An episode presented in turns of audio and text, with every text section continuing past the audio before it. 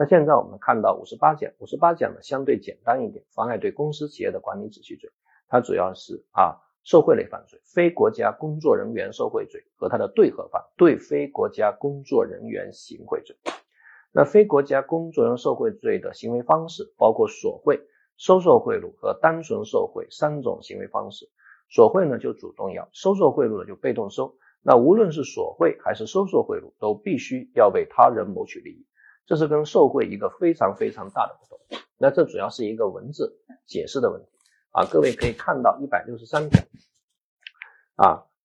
然后呢，我们还可以对比一下三百九十一页受贿罪。呃，三百九十一页受贿罪说，国家工作人员利用职务上的便利索取他人贿赂的，或者非法收受他人财物，为他人谋取利益的。那大家根据中文的基本表述习惯，因为索取他人财物的后面有个逗号，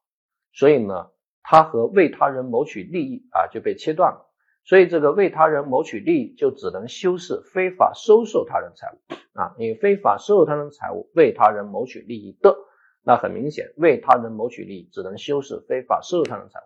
这为什么三百八十五条受贿罪啊？国家工作人员的受贿罪，他收受贿赂需要为他人谋取利益，但主动的索取他人财物是不需要为他人谋取利益的。那一个重要原因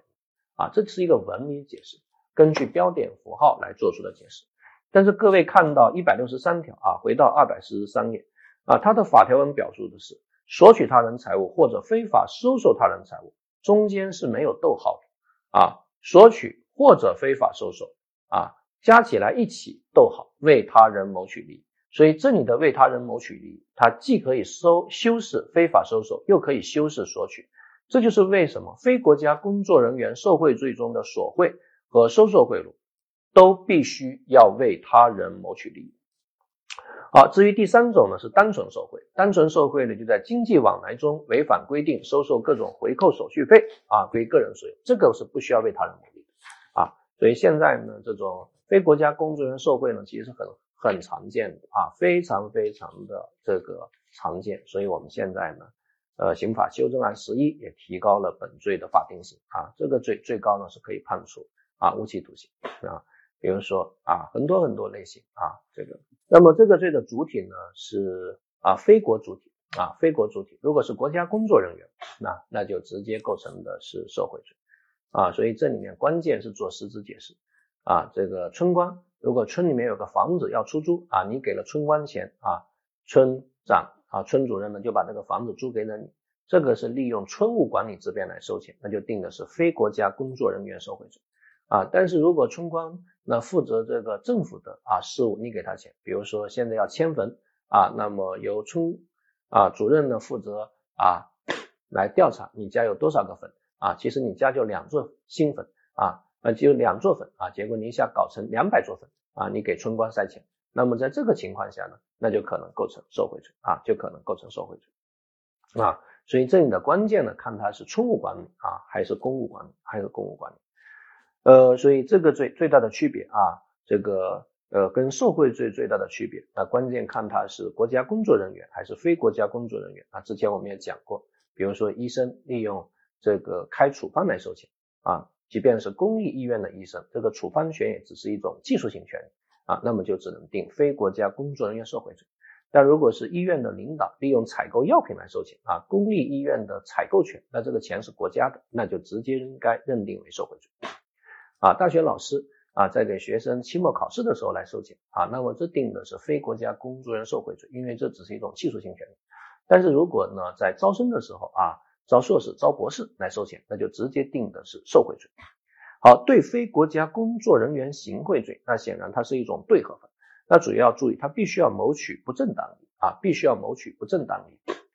呃，不正当利益呢，它包括两种不正当，一种是实体不正当，一种是程序不正当。啊，实体不正当这个很好理解啊，就是它本质上就是不正当的啊。程序不正当呢，它其实是一种机会性的啊不正当。比如说有十个人啊来给你这个企业啊来做乙方啊，但是呢你你你你啊这个第一个人给了你钱啊，所以你让第一个人来做，其实第一个人的资质也是最好的，但是问题在于呢，从十个人中间啊进行遴选啊，那并不一定就会选资质最好的，所以这就是一种程序上的不正当。那因此呢，这也叫做不正当利啊，也叫做不正当利。好，那刑法修正案后来还增加了一个对外国公职人员、国际公共组织官员行贿罪，但他谋取的不是单纯的不正当利益，他必须谋取的是不正当的商业利益，不包括不正当商业利益以外的其他利益，这些大家都自己看一下就可以了。